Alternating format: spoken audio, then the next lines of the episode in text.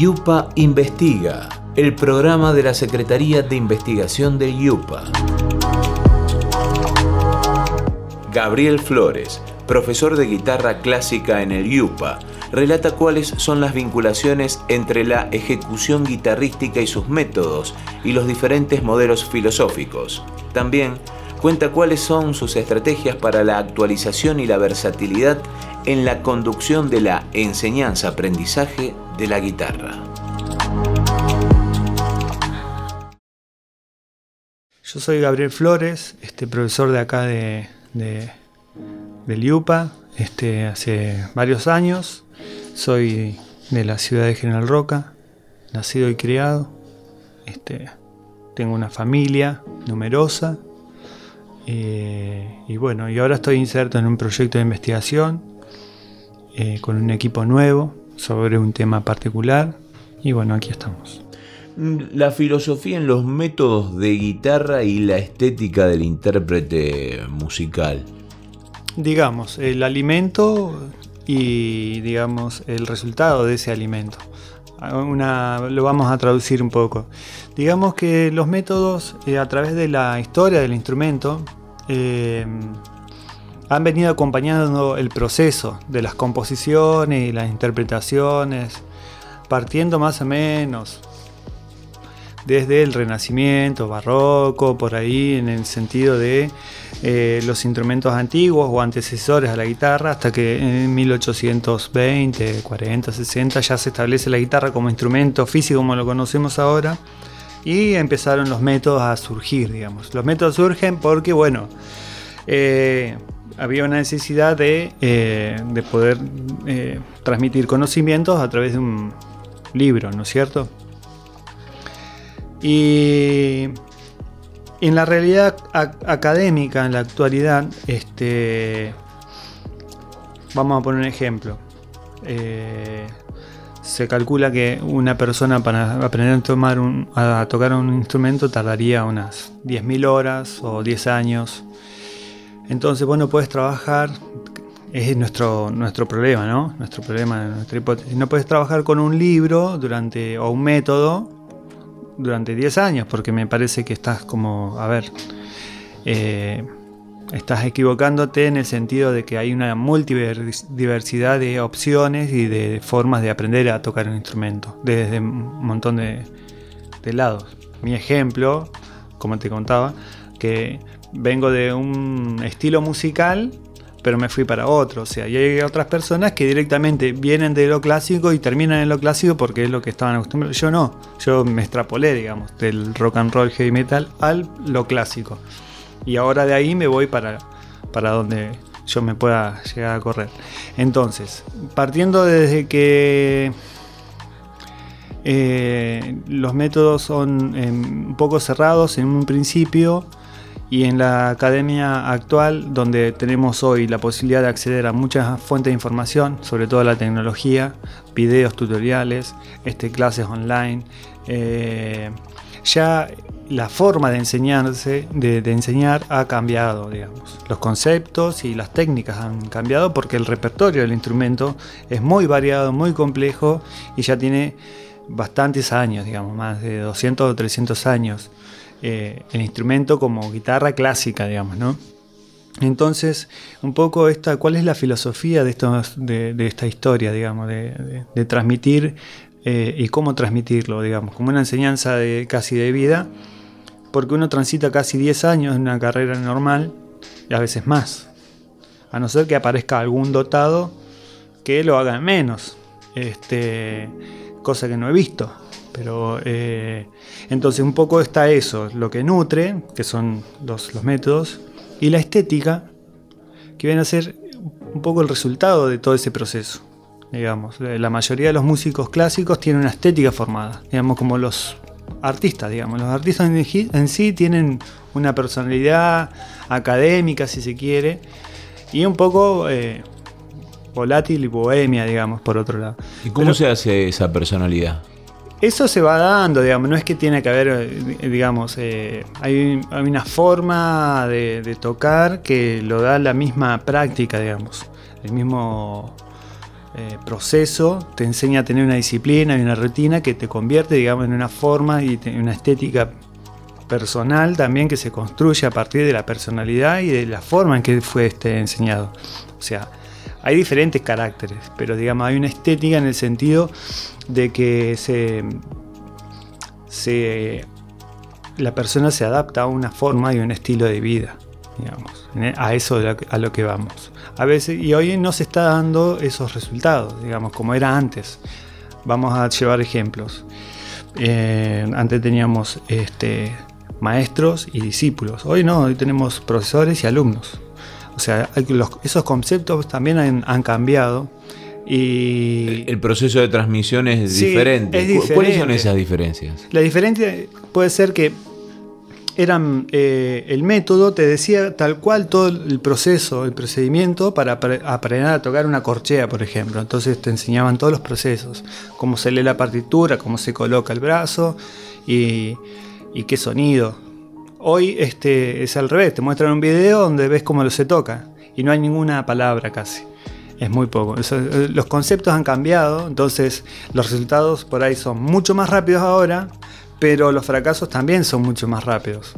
Tal vez en, las primeras épocas se sabía que se tardaba mucho en aprender a incorporar mecanismos y técnicas y habilidades. Y hoy se trata de sortear muchas cosas este, para tocar como aquel guitarrista que toca muy bien, qué sé yo. Llevemos a otro campo, no a la guitarra, qué como Paco Lucía o como, digamos, este, no sé, Petrucci, qué sé yo, un montón de guitarristas violeros regrosos, y van a los videos y sacan esos temas nada más, pero no hacen el procedimiento de, incorporar eh, técnicas por ahí este, a través de un arpegio, un acorde o, escala, van directamente a la obra a tocar la obra. Eso es lo que hasta eh, como problemática ha estado pasando o está pasando. ¿Y vos ¿Qué encontrás que, que provoca en, los alumnos? ¿Se recortan lo, que es su proyección, su posibilidad de crecimiento, de exploración? Claro, se recorta por ahí los procesos históricos para entender, digamos, eh, al fin de, la trayectoria, eh, cómo educar, después cuando uno toque, le toque estar en el rol docente, cómo educar, digamos, de, las diferentes miradas que, se ha tenido a través de la historia. A ver, eh, si yo me dan una obra, que esto lo hemos aprendido no hace mucho tiempo, ¿eh? me dan una obra de, ponete, Leo Brower, es un, compositor cubano, contemporáneo, pero me, dan un, método de Giuliani que es anterior, digamos, o sea, no, no, condice, digamos. Yo lo que tendría que tocar serían eh, por ahí métodos más cercanos al lenguaje de Leo Brower, puede ser un Carlevar o tal vez estudios y obras de Villalobos, digamos.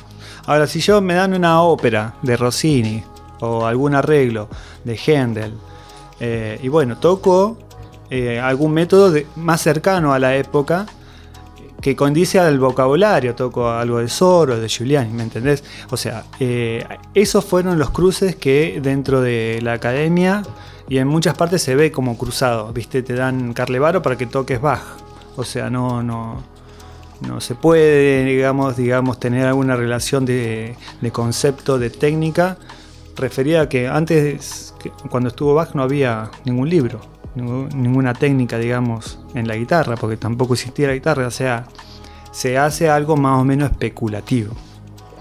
Yo soy Gabriel Flores, este profesor de acá de, de, de Liupa, este, hace varios años. Soy de la ciudad de General Roca, nacido y criado. Claro, ahí jugaba fuerte el rol de maestro-discípulo, los roles esos. Sí, sí, el discípulo eh, realmente eh, se insertaba con el maestro y vivía, convivía con el maestro o, se venía a la ciudad a vivir y, estudiaba. Estudiaba durante un proceso largo, digamos, era su discípulo, aquel que andaba atrás del, maestro eh, aprendiendo los dotes de ser guitarrista. Y bueno, hoy, hoy eso un poco se perdió porque vienen dos o tres clases, se, se vuelven eh, o toman clases por un lado o videos tutoriales como te decía y bueno, eso también este, contribuye a que hayan ciertos errores de interpretación y etcétera, que a veces pasa, pasa.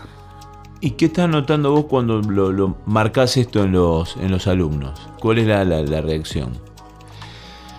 Eh, al haber aprendido a, diferenciar estos algunos procesos, eh, lo que he tenido es una ganancia en el sentido de, que es más fácil dar clases. Este, al pasar, qué sé yo, un, vals. No sé, un vals este clásico, bueno, lo acompaño de un método de la época, que, es más facilitador que un método más contemporáneo, donde por ahí en el método están usando este, algún plectro o otro tipo de, técnica, digamos. Así que es más fácil, digamos, cuando entendés todo el, eh, proceso histórico.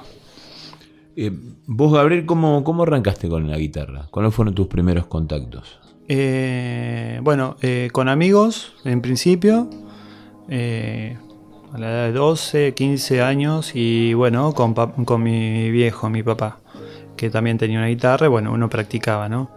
Pero básicamente con mis amigos cuando armamos un grupo de, rock pesado y, y después me, me, anoté acá en la, carrera de acá, eh, ya más grande, a los 18 años, y comencé de cero, digamos. Abandoné todo lo otro y me enfoqué directamente a, a la guitarra, porque en el primer momento me fascinó.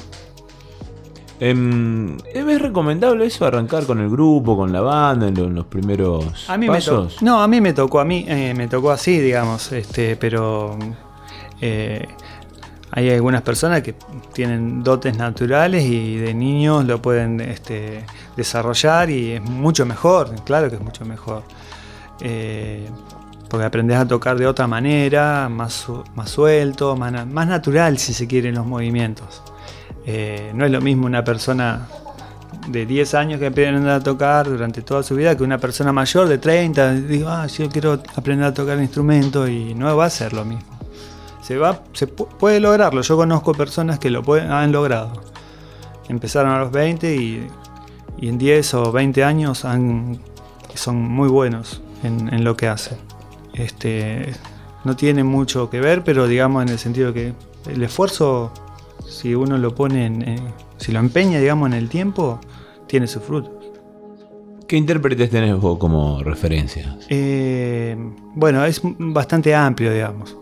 Eh, pero me gusta mucho Juan Falú, bueno, Paco Lucía. ¿Y, este, qué sacas de, cada uno? Una virtud que, que, tomás vos de cada uno. Son virtudes eh, que uno a uno le, lo, admiro porque a uno le falta, digamos. Paco Lucía, la velocidad, el toque, este, eh, Juan Falú, la, improvisación que tiene sobre los motivos rítmicos y motivos melódicos del folclore, este, digamos. Pero por ahí siempre me, el repertorio que manejo son ya autores que, no están, digamos, ¿no? Un Barrios, este, Carlevar, un bueno, Brower sí está, pero digamos el repertorio que maneja Brower es amplísimo, o un Villalobos, o digamos también Piazzola me gusta tocar, eh, y clásicos también, así que tienen eh, obras muy emblemáticas, digamos, ¿no? Este, así que es un abanico, digamos, me gusta tanto lo clásico como lo más contemporáneo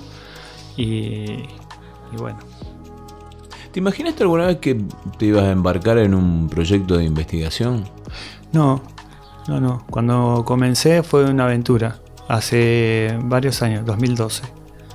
Y comenzamos con el tema de las lesiones con los músicos, algo muy habitual eh, tanto aquí como afuera. Afuera era más conocido. Acá por ahí no era tan conocido porque eran pocos, pero después que hice una encuesta noté que había más de lo que pensaba, sobre todo alumnos.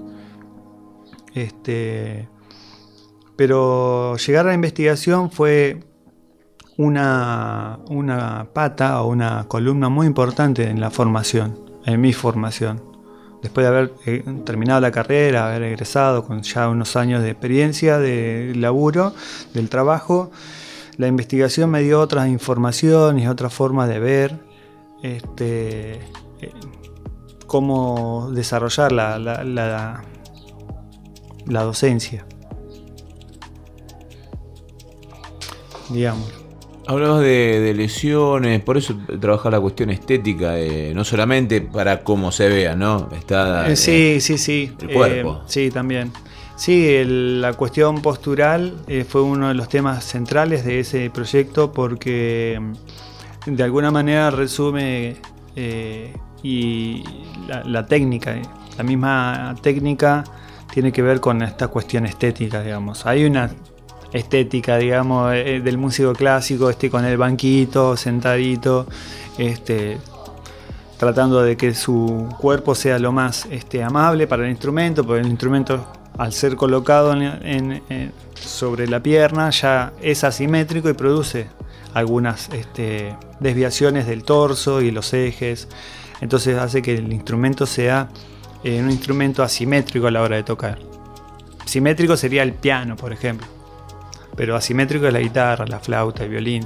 Son instrumentos más complejos de tocar y eso son más factibles de producir selecciones solamente con la postura.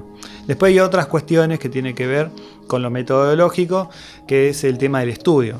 El tema de la repetición, por ejemplo, te puede ser lesivo.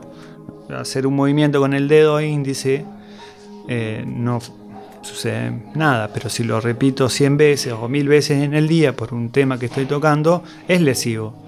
Entonces, aprender a ser metodológico en el sentido de cómo hacer procesos de aprender una pieza donde sé que tengo eh, mucha cejilla, por ejemplo. Eh, y eso es parte del aprendizaje. Si yo le doy a un estudiante un estudio donde tiene mucho, mucha cejilla, a principio de año es factible que que a mitad de año esté cansado de tocar esa obra porque cansa, digamos. Entonces uno va dándole en pos del crecimiento de la persona y del estudio que vaya haciendo.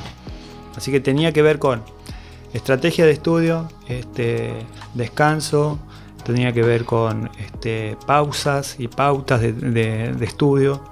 Eh, era un, fue un estudio bastante complejo en ese sentido y romper mitos eh, y tabúes también. Fue, fue bastante interesante ese trabajo, que logré hacer un, artículo de investigación, publicarlo, este, hacer algunas este, presentaciones, eh, eh, así como disertar. y trajo buenos resultados también a la hora de dar clases. Esa fue una, digamos, un proyecto de investigación paliativo, digamos, para corregir situaciones que se estaban dando y que no, no, las podía, eh, digamos, encarar de alguna manera más eh, fehaciente. Porque tuve que también romper con algunas estructuras académicas, digamos. Eh, construir una silla y dejarlo en el aula fue un paso, digamos, en el sentido de que estaba siendo diferente al resto poner un espejo para que el, estudiante se mirara las manos. Fue otra ruptura, digamos, dentro de la academia. Eh, digamos, colocar más luces eh, que faciliten la lectura, eh, inventar soportes para que mejoren la postura de la guitarra, en fin, pensar en un programa que sea progresivo, también es parte de ese proceso, digamos. Sea, fueron rupturas que uno va, o sea, ruptura en el sentido porque rompes con lo, con lo tradicional. Este, yo dejé el banquito y uso elementos, por ejemplo, más ergonómicos, ¿no? Eh, y eso tanto la silla como el, soporte mejoraron la postura y a la hora de tocar durante dos o tres horas y eh, rinde más. Yo soy Gabriel Flores, este profesor de acá de, de, de Liupa, este, hace varios años. Soy de la ciudad de General Roca, nacido y criado. Hablaste de construir una silla, ¿por qué diferencia tiene con las convencionales o la que uno puede comprar en una mueblería? Claro, no, eh, lo que hicimos, eh, trabajamos con, un muchacho, con un chico egresado de la Universidad de Río Negro, en diseño este, industrial, eh, hogareño e industrial, de bueno, y él eh, conoció la investigación que estaba haciendo y le propuse bueno, de, innovar, digamos, con alguna silla para músicos. Entonces él me percató de varias cosas, tener en cuenta la zona lumbar, o sea, el apoyo, que los guitarristas no teníamos. Eh, teníamos una postura muy inclinada hacia adelante y no teníamos nada de apoyo de la zona lumbar. Entonces él propuso modificar una de las sillas que estaba, eh, haciendo eso, que se apoyara un respaldo en la, zona lumbar y con patas regulables. O sea, eh, digamos, un pequeño avance, digamos, donde mejoraría, digamos, este, la postura, digamos. Son, pequeños cambios que, fueron generando, digamos, concientización en los alumnos. Entonces los alumnos preguntan para qué esa silla, por qué esa silla, y uno ya puede explicarle y no imponer, digamos, así, así se sientan, sino explicarle. Que hay algo que me había pasado a mí. El banquito, la silla, no, te preguntaban si esa silla estaba bien o mal. Eh, bueno, hay cuestiones que por ahí se tiene, por eso hablaba de tabús, por ejemplo. Hay muchos papás que compran la guitarra enorme y los, y los enanos son, no llegan, eh, o se sientan en sillas muy altas, y bueno, son cuestiones que estuvo bueno trabajarlas. ¿Y en lugar del banquito, con qué sustituiste? No, es un soporte, tienen nombres comerciales ahora de GoPlay o algo así. Este, se, colocan en el muslo y se adaptan a la guitarra y bueno, eh, cumplen la función de, evitar levantar el pie. Eso mejora, digamos, mejora bastante. Pero no, a ver, de todas maneras, eh, cualquier tipo de posición, por más que sea eh, al 100% benéfica en el cuerpo, al rato de estar una o dos horas en esa misma posición cansa. Así que lo mejor siempre es eh, romper con estar sentado, caminar un poco, o sea, tomarse pausas siempre en los estudios. Pues son procesos muy largos, o sea, eh, como te decía, eh, hay estudios donde afirman que, para ser bueno en algo, o profesional, o convertirse en profesional, tenés unos 8 a 10 años de, de laburo, digamos, de trabajo. Entonces eh, tenés que compensar todo ese tiempo con una buena postura. ¿Qué objetivo buscas con este trabajo vos y el equipo? No, eh, con el, este último,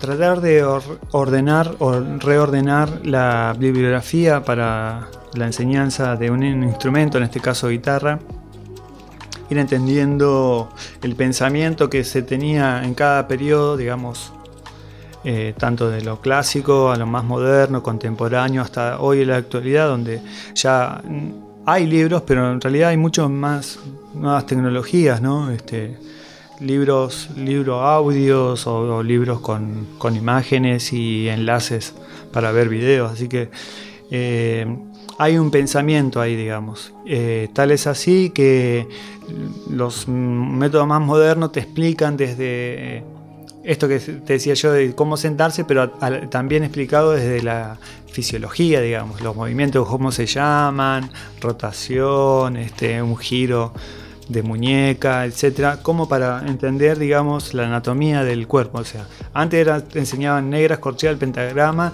la obra, el ejercicio que tenías que hacer y eso todo. Ahora hay libros mucho más complejos que te enseñan las cuestiones de cómo romper el pánico escénico en el escenario, o te van enseñando eh, a cómo respirar. Eh, o sea, son mucho más complejos porque eh, se están abordando cada vez más estos temas que antes era como, no, de eso no, no, no, se hablaba porque se desconocía o no era lo troncal. Estaba pegado, ¿no? Lo, humano del, músico, del, intérprete, del ejecutante. Claro, sí, este, sobre todo porque ahora ha, habido una un fuerte crecimiento de, de, músicos, pero a la vez también surgieron muchos concursos y, mucho del tema este, bueno, de tocar a un cierto nivel y estándar, digamos, de nivel que es bastante amplio, o sea, eh, alto, complejo y requiere mucha más práctica.